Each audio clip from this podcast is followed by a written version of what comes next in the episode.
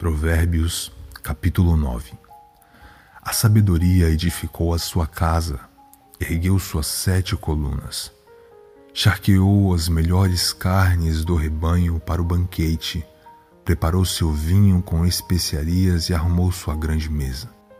Já deu ordens às suas servas para proclamarem os convites desde o ponto mais alto da cidade, anunciando: Vinde todos vós, os incautos aos insensatos e desajuizados conclama: Vinde, comei do meu pão e bebei do vinho que preparei.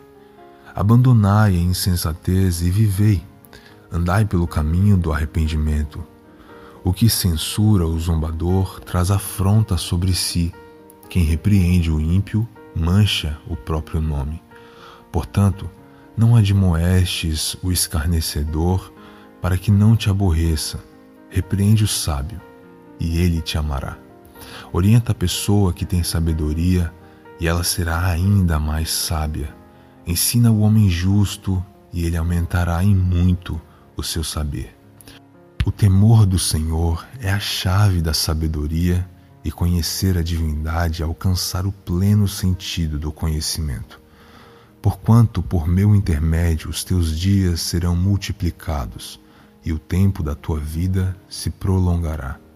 Se fores sábio, o benefício será todo teu. Contudo, se fores zombador, sofrerás as consequências da tua própria escolha. A insensatez é mulher sensual, exibicionista e ignorante. Sentada à porta de sua casa, no ponto mais alto da cidade, propagandeia sua proposta aos que transitam por ali em seus caminhos. Vinde todos vós os incautos, e aos que não têm bom senso ela convida. A água roubada é doce, e o pão que se come escondido é ainda mais saboroso.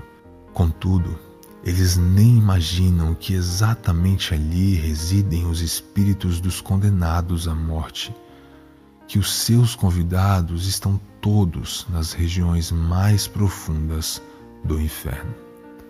Provérbios, capítulo 9.